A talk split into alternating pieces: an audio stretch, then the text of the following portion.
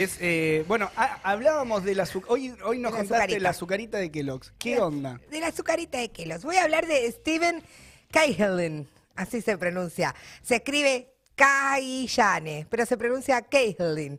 Es el Chief Executive Officer de Nature's Bounty. Es una especie de Herbalife yankee que se vende por Sprayet y era el CEO de este lugar hasta que le dijeron, che, venite para Kellogg's. Mirá. Tiene 52, na- di- 52 años y tomó el timón de la compañía el 2 de octubre del 2017, cuando eh, uno de los CEOs, John Bryan, dejó ese cargo después de siete años por algunas malversaciones de la empresa, que no me voy a adentrar.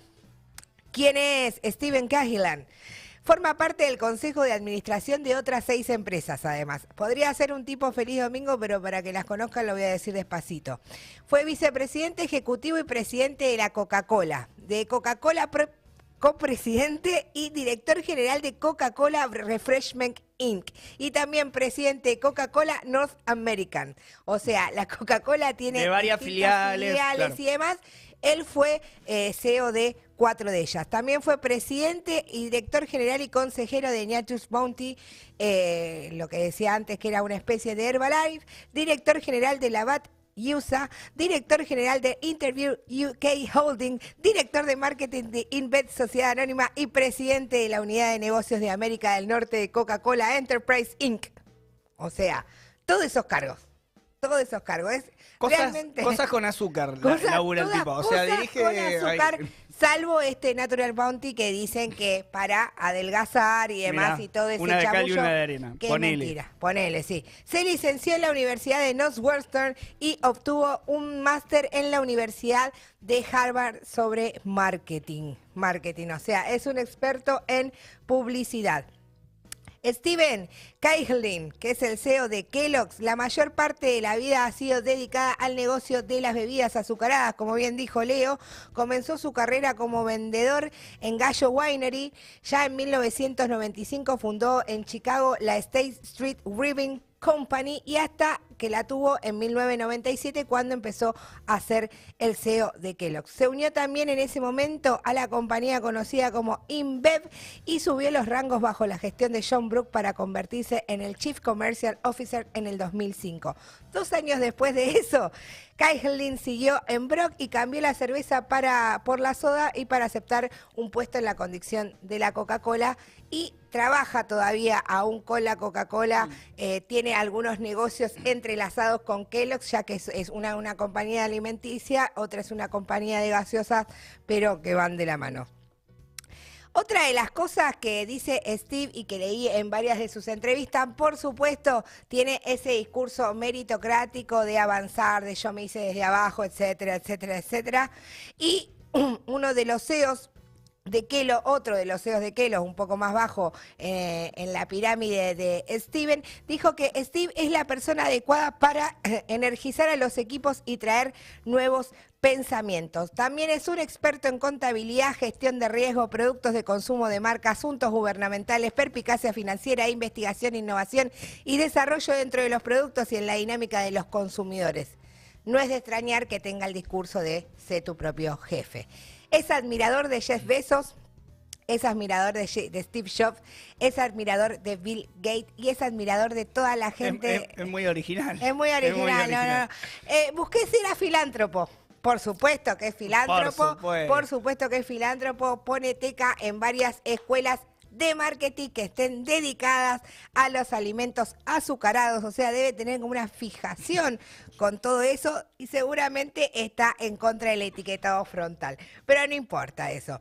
Durante más de un año, durante la pandemia, o sea, ¿por qué agarré a este CEO? Porque los trabajadores se le empezaron a plantar.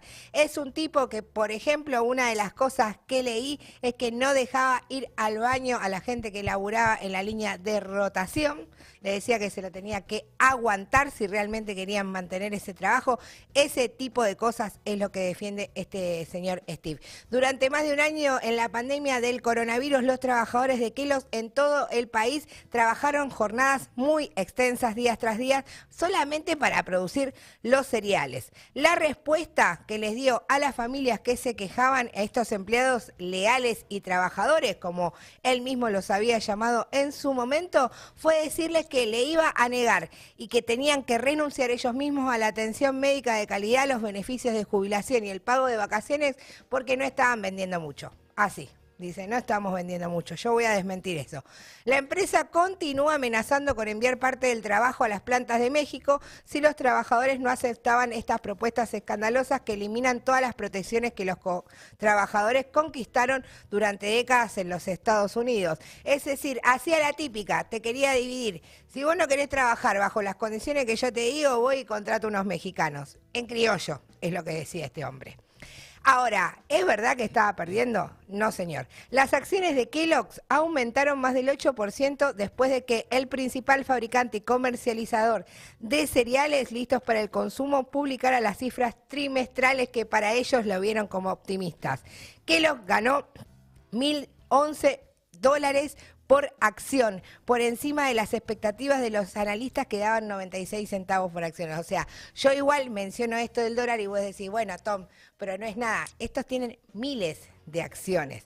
¿Por qué? Porque los ingresos fueron de 3.050 358 mil millones de dólares, que también superaron las estimaciones del mercado que decían que iban a estar en 338. O sea, son números muy grandes, lejos de nuestros bolsillos, pero que fueron ayudando al crecimiento de Kelos como compañía internacional y que desmiente que dicen que no tienen plata para pagarles a los trabajadores que están ahí en la línea de producción.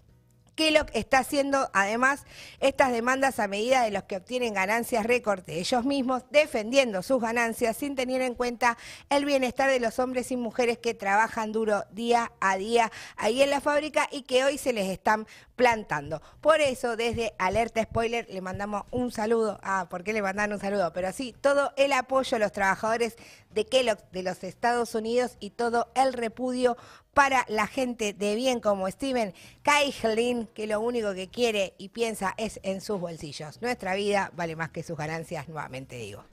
Eh, simpático ahí. Eh,